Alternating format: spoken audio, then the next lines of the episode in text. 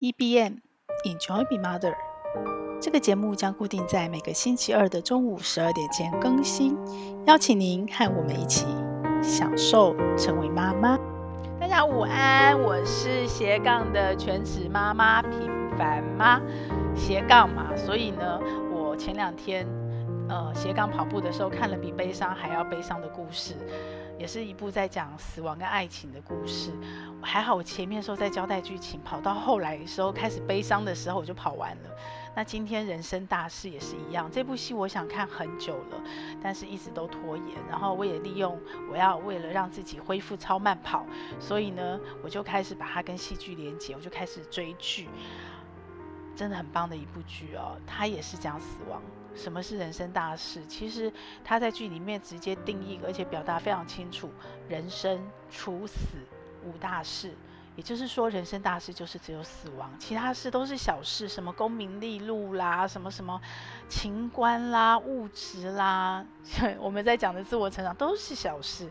好，这是剧的定义。可是我自己，可能是我自己是妈妈，我身为妈妈的角色，再加上。我其实对死亡这个议题是一直在思考、一直在感受、一直在体验的，所以反而对于死亡在这部戏里面想要表达陈述或冲击，我没有那么的深跟强烈。我用妈妈的角色，因为刚好他是用一个小孩子跟一个中年失意的男人去对戏，然后把所谓的人生大戏式的整个剧情带开，然后去描述他的成长，所以呢。我可能看到了更多其他的面相，是我今天想跟妈妈分享的面相哦。有人就在讲这部戏，嗯，可能是比较负面的影评，就说，呃，没有把中国殡葬业趁这部戏把它交代得很清楚。可是我个人觉得，对于行业重点，它已经足够了，它已经让我看到了中国殡葬业的一些样貌。好，那为什么也有人在质疑说？反而人生大事，你明明讲是死亡，却都在讲亲情，讲一些很奇怪。当然，它有一些剧情的安排比较呃所谓的天外飞来一笔，大家觉得太片段不紧凑，甚至说它是神话。其实神话还蛮美的。而我自己身为妈妈，我相信。其实，如果是真实人生，真的遇到了，这是非常有可能发生的。倒霉的事是不会碰在一起，就真的是会碰在一起的。一个孩子能不能这样改变一个人，是真的可以改变一个人。所以我想要跟妈妈聊的更多是。孩子改变了你什么？因为在人生大事的剧情里面，所有故事的延伸跟铺陈，起点就是源自于那个小女孩小文。那她本来是跟着外婆住在一起，祖孙一定很亲啊，因为她从小就没有爸爸，没有妈妈，妈妈生了她，呃，就就离开了，然后后来。前面的交代剧情交代是妈妈死亡了嘛，他就从小跟着外婆，所以他的生活，他的所有都是外婆教他的。可是外婆很幸福，真的很幸福的，有一天在睡梦中就这样突然离开了。可是对小文这个小女孩来讲，外婆的幸福却是她难以承受的痛，因为她突然失去她最亲爱的人，没有一点点的准备，没有一点点的所谓的呃缓冲。他就消失了，外婆就消失了。他不知道什么是死亡。我相信外婆并没有教过他，或是跟他体验过、共同体验过所谓的亲人死亡是怎么回事。这个故事就在这样的剧情里面展开了。然后男主角朱一龙啊，好帅啊！我以前没有没有迷恋他，这部戏看完以后，他真的很厉害。他彻底改变了他本来奶油小生的形象。可以说他演什么像什么，这部戏绝对是他的突破。那他在剧中是一个呃很痞的一个痞子，可是其实看得出来他有爱哦。他开始被他的女朋友背叛，然后回去，剧情很简短的交代了说，哦，他之所以坐牢是为了那个女人，跟他后来那个女人嫁的呃男人。在一起是为了跟他打架，大打出手，他才坐牢。所以其实他是一个有爱的人。我觉得导演他是用了一些方式去暗示，去铺陈。这其实是个有爱的男人，但是这个男人是个有爱的失意的男人，他不知道怎么表达爱，所以其实他女朋友有讲一句：“我看不到你的成熟在哪里，我不过是想要结婚，想要生孩子，有什么错吗？”所以他在男主角身上，呃，他在剧中的名字叫莫三妹，也很反差的取了一个三妹很女性的名字哦，所以大家都叫他三妹。好，那他看不到这个男人成熟在哪里，其实很多家庭、很多婚姻哦都是这样，就是看不到男人成熟在哪哪里，但是很多女人。还是嫁了。那这个女人选择了别的男人，而这个男人呢，他什么都失去，他也没有办法肯定自己，坐过牢，然后又做殡葬业。殡葬业可能在社会上，在中国，我想还是有所谓的社会的歧视，不同行业这是难免的。大家不了解这个行业，所以他对自己是一个非常没有自信跟自卑的人。这样的一个男人，其实是有爱的男人。他遇到了孩子，会发生什么样的改变？会出现什么样的质变？这是一个非常有趣的事哦。那我看到什么？所以我看到的人生大事，死亡跟生，跟我们所有的成就，跟我们所有的学习，其实那都是人生表象的改变。我记得我跟大家分享过一本书，叫《转变之书》，影响我非常的深。人除了外在的改变，其实更难、更难带着我们去呃经历。跟突破人生每一个关卡的是内在的转变，是内在的转变。那过去古老人的速度没有这么的快，人的资讯没有这么的大量，人还有很多很多不同的仪式。那个仪式表面上存在，这也是我后来改变了对宗教的一些部分的看法，就是对于仪式的看法。它除了表面的那些所谓的心里如一，所谓的花钱。的存在之外，其实它很深很深的价值是带着人去觉察到你内在的改变。你觉察到了内在的改变，你才有可能去让这个改变完成。呃，所谓内在改变，其实叫转变，外在的改变跟内在的转变。你才有可能因应在你人生不断的碰到外在不同的改变点，你完成你的内在转变。而孩子，我不知道孩子对于爸爸是什么意义，因为我不是男人，我也不是爸爸。可是我非常深刻的明白，孩子对于妈妈有什么意义。孩子是促成了妈妈很多很多地方内在转变的一个过程。我常在说，一个男人如果要成熟，在台湾可能是当兵啊，因为每个国家的兵制不同嘛。那在过去我们还是征兵制的时候，一个男人他必须要妥协，他要跟环境妥协，他不能任性。在军队是磨练是操练，他成熟。很多当了兵的男人他就成熟了，他就学会了妥协，学会了不任性。而对女人来讲，其实就是当妈妈。因为当了妈妈，呃，我们不要讲母性，因为你前面眼前这个生命就在你手上，你的责任，而且没有人教过你，没有学校学过，你要把这个生命照顾到大，你把它生出来，你要把它养大，在教养的过程中碰到非常非常多的关卡、细节、瓶颈。一个女人为母则强，你怎么去当妈妈？你怎么样把这个生命照顾大？其实。这就是一个对女人最大的改变，不管是外在改变、内在的转变，都是一样的。所以呢，生一个孩子，他可能是爱的证明，他也带来了希望和改变。这是我们对于婚姻正向的期待，以及很多人要结婚的理由跟原因。但是我知道，现实的世界、现实的环境，尤其是现在多元成家的世界，或者是现在很复杂的人际关系，很多孩子并不是爱的证明。很多孩子并不是带着希望出生，很多孩子为家庭、为个人所带来改变，并不是被大家 appreciate 所感激的。就像小文，小文他无父无母，只剩一个姥姥，姥姥突然又死，这样的一个孩子，其实在世界上很多很多孤儿，刚刚好。呃，我最近看了一篇，我发现这种孤儿都很容易让我觉得很悲伤。很悲伤，不是难过，是悲伤，而且是很深沉的悲伤，而且是可以悲伤很久很久。我自己没有这样的环境，没有这样的家庭，可是非常能感同身受。尤其我当了妈妈，生了孩子之后，突然一个孩子，不管他是高中生，他是小学生，他是大人了，他失去了他生命中最依靠、最亲近的依靠，而且是瞬间失去，而且是毫无准备的失去，都让人觉得很悲伤。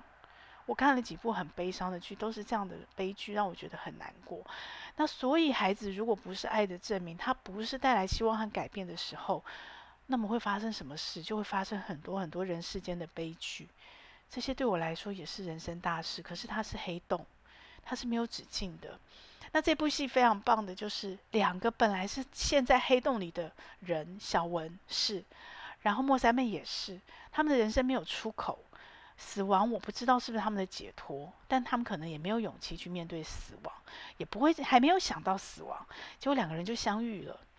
相遇了之后呢，这个孩子就促成了莫三妹心底很多很多的改变。那详细的剧情我不剧透，请妈妈去看剧。我相信能感动我，一定也会感动你哦。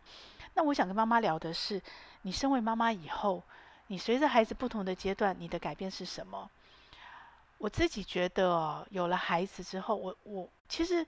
你可以选择不婚，我相信不婚的人有不婚的精彩。我常常在想着，如果我没有结婚，没有生孩子，我的人生会是什么样的？我绝对是个工作狂。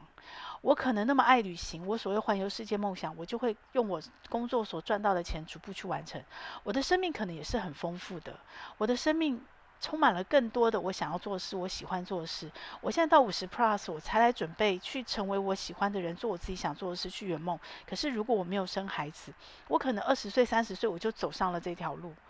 那我二十岁、三十岁走上这条路，跟我经过了孩子，现在五十岁才走上这条路，有什么不一样？我不知道，因为我没有选择另外一条路，我不知道。我只能看着我身边有这样选择的很多单身的女性的朋友，另外这样的祝福。那我自己呢？我只能说，我不知道那一条路会不会对我更好。可是我只能说，我现在走的这条路，我非常的没有一点点的遗憾跟后悔。我觉得就我自己个人而言，因为孩子这一段，尤其刚好我生了两个女孩，然后我定做了我的。这辈子可能是啊，因为这辈子还没走完嘛。这本书没有关上之前，我们都不知道会发生什么事。但是到目前为止，我定做了两个我这辈子最亲的闺蜜，也在陪伴她们成长的过程中。其实更重要的是什么？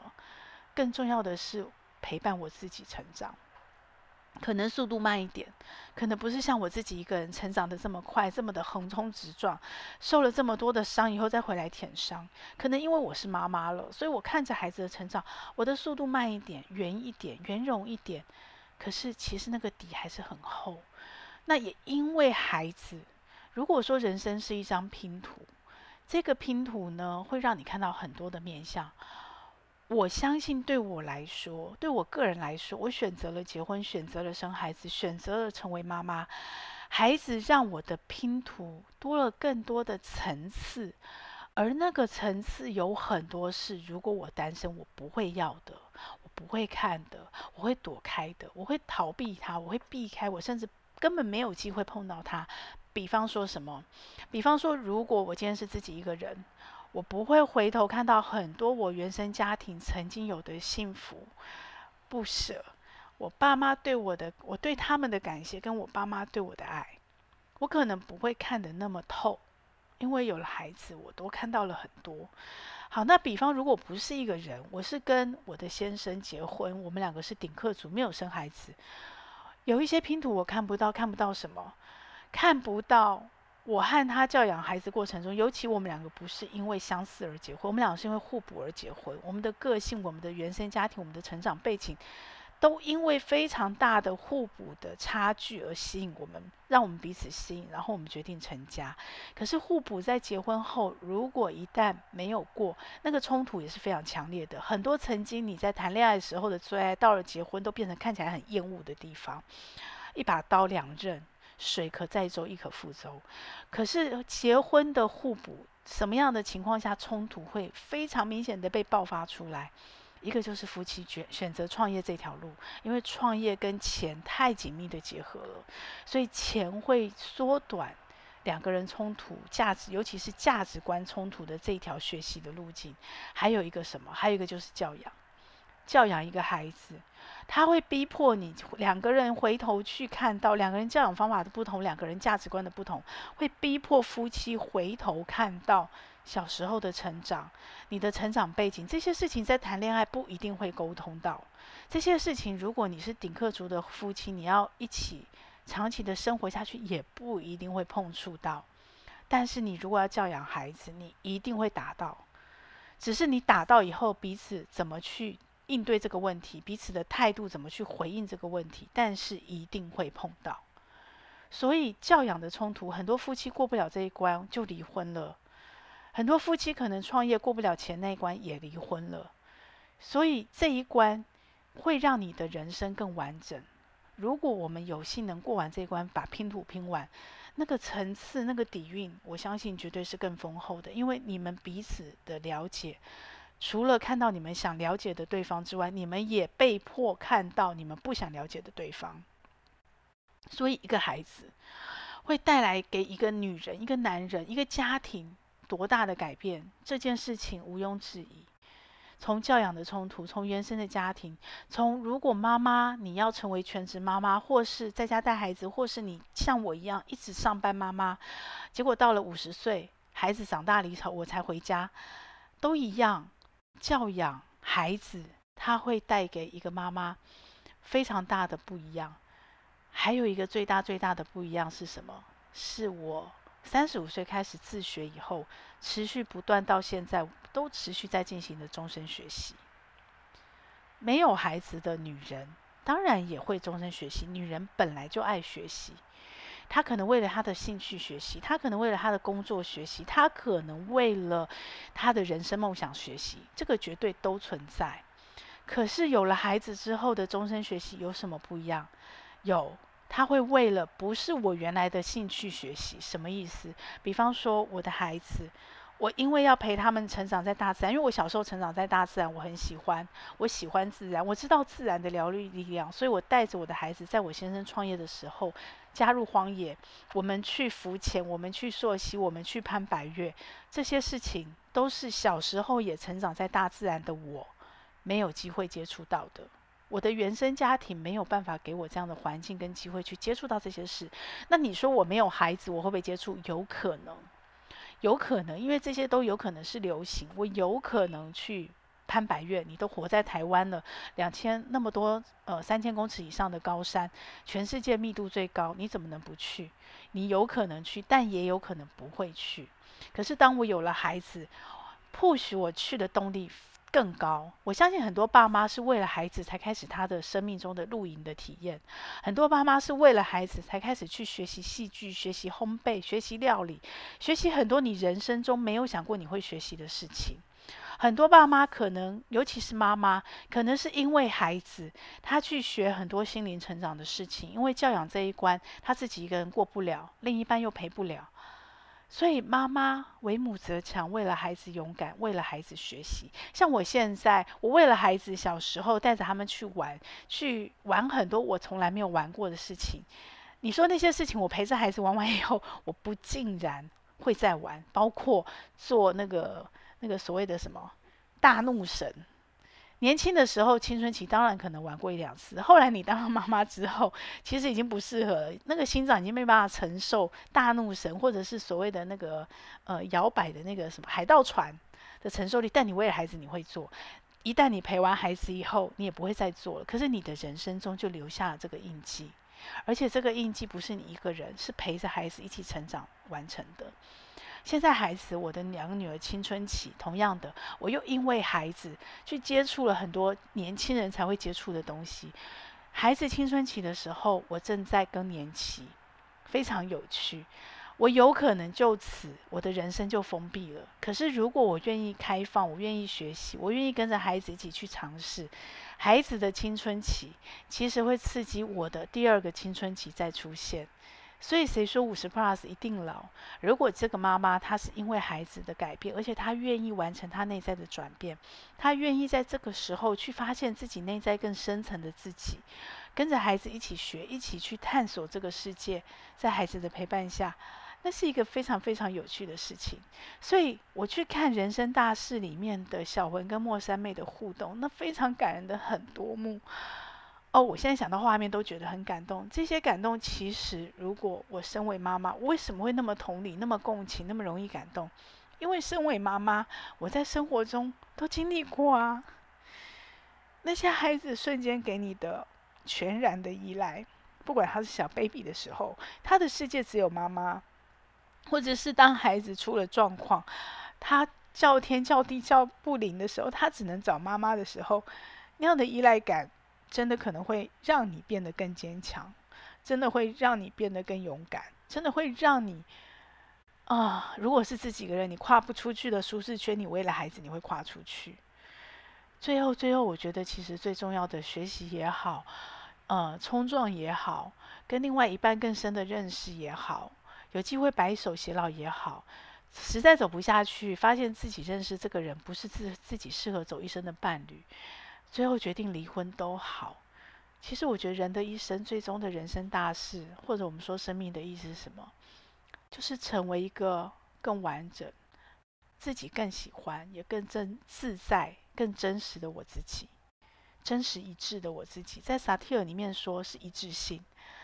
不管你面对什么样的人，面对什么样的环境，你面对什么样的改变，你在不断不断积极应变的过程里面，你的内在的转变跟着外在的改变是一起走的。在每一次一次又一次的转变过程中，你的人生变得越来越成熟。你可能原来的聪明、原来的知识、原来的大量资讯。慢慢的、慢慢的、慢慢的，会转变成什么？转变成你面对人生死亡这件大事前，你还活着的时候，你所有的智慧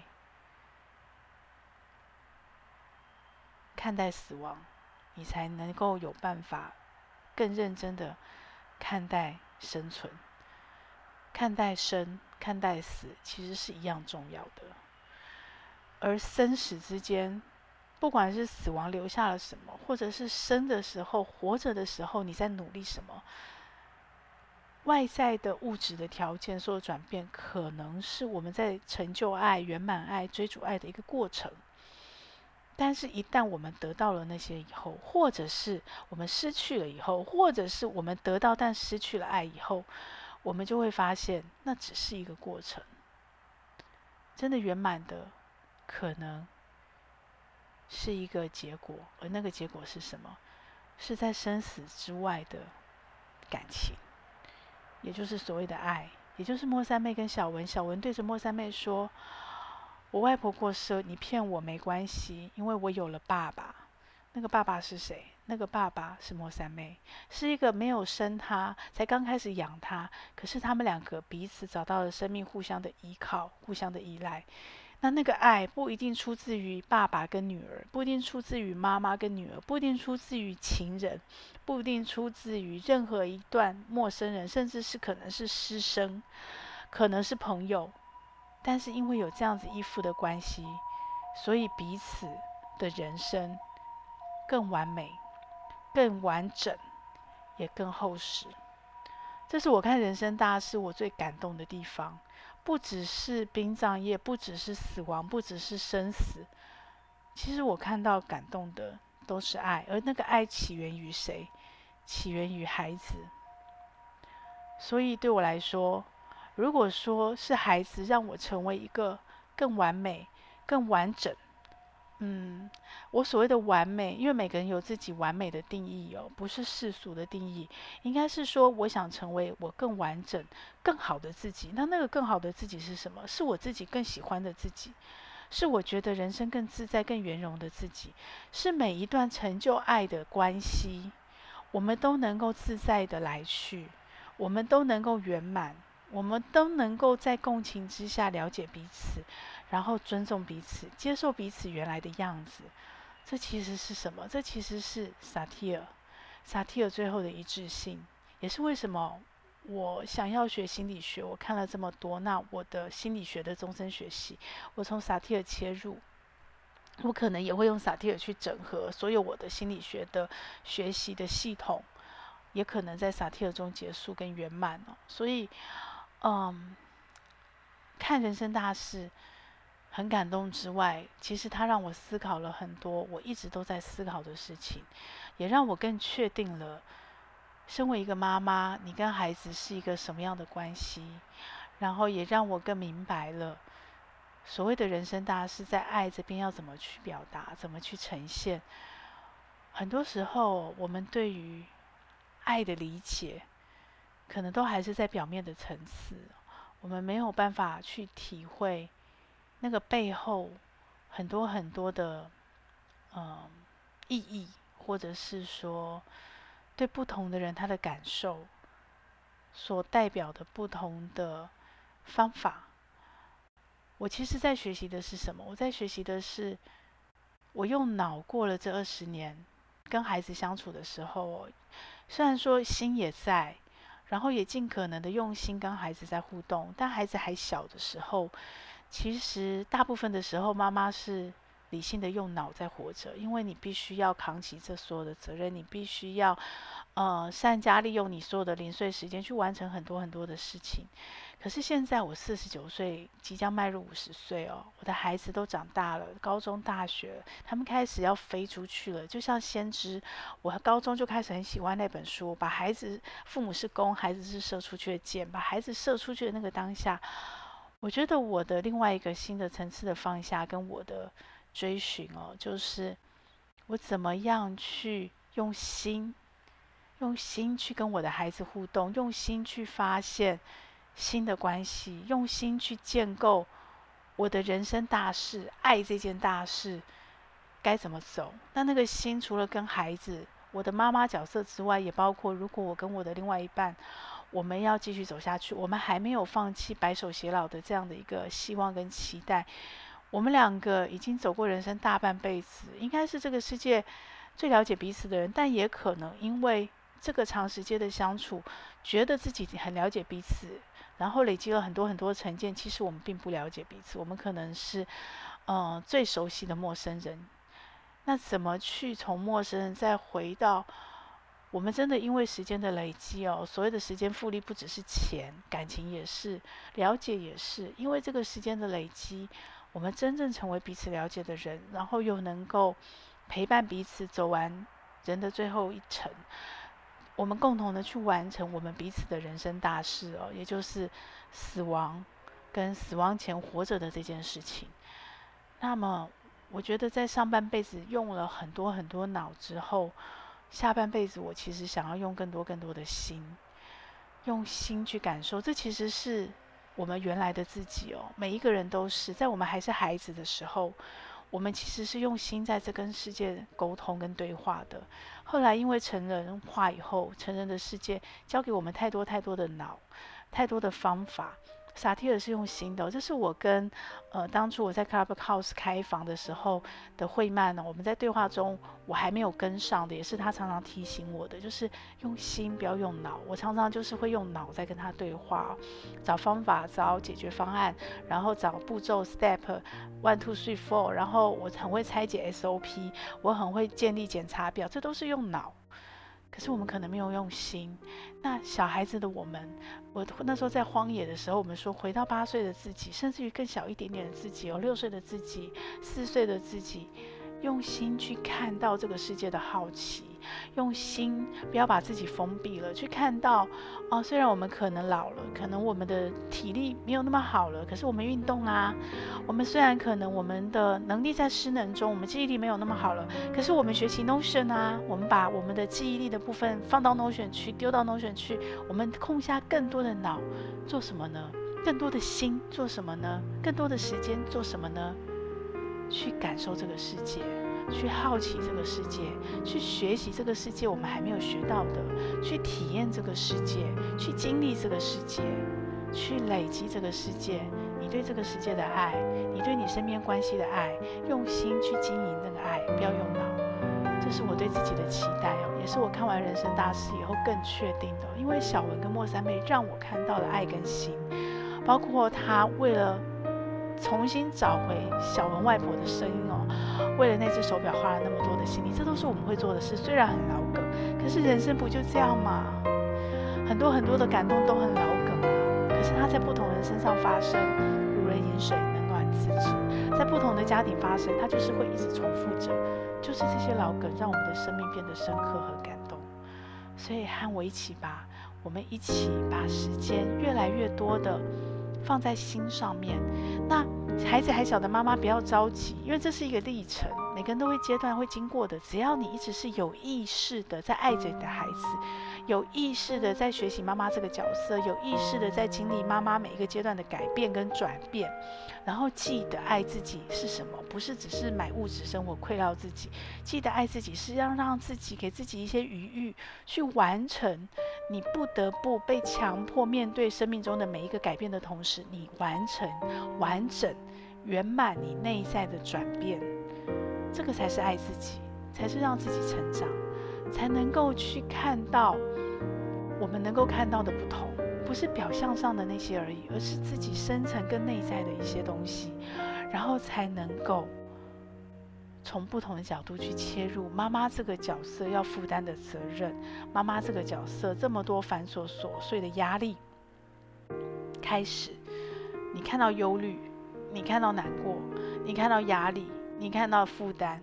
你会开始去找到你去享受它的那个角度，你会很容易转念，你会跟我一样一路走来很疲累、很辛苦，可是我们可以享受成为妈妈。这个节目会在各大 Podcast 平台播出。如果你喜欢我的内容，要帮我分享给你更多的亲朋好友哦，这样才会有更多的人看到它、听到它。然后也请你帮我在 Apple Podcast 留下你的留言，以及帮我按下五星好评，这样我才能在排行榜上被看到，被更多人听到。谢谢你，希望我们一起来享受成为妈妈，享受快乐。也享受痛苦，让我们一起来享受成为妈妈。